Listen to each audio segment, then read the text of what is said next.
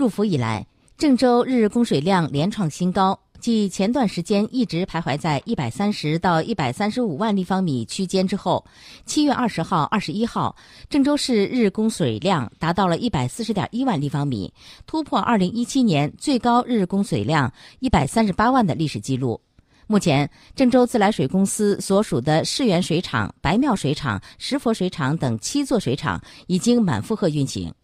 为保证今年高峰供水平稳度下，四月份以来，自来水公司有计划的对各制水厂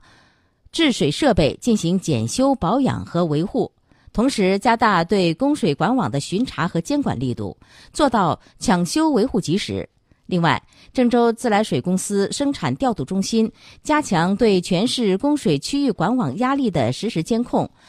完善供水管网抢修突发事故应急预案。针对夏季暴雨、雷电等恶劣天气较多的特点，依据供水管网口径大小和可能造成的危害，制定出不同级别的应急预案，提升突发事件的应急处置能力。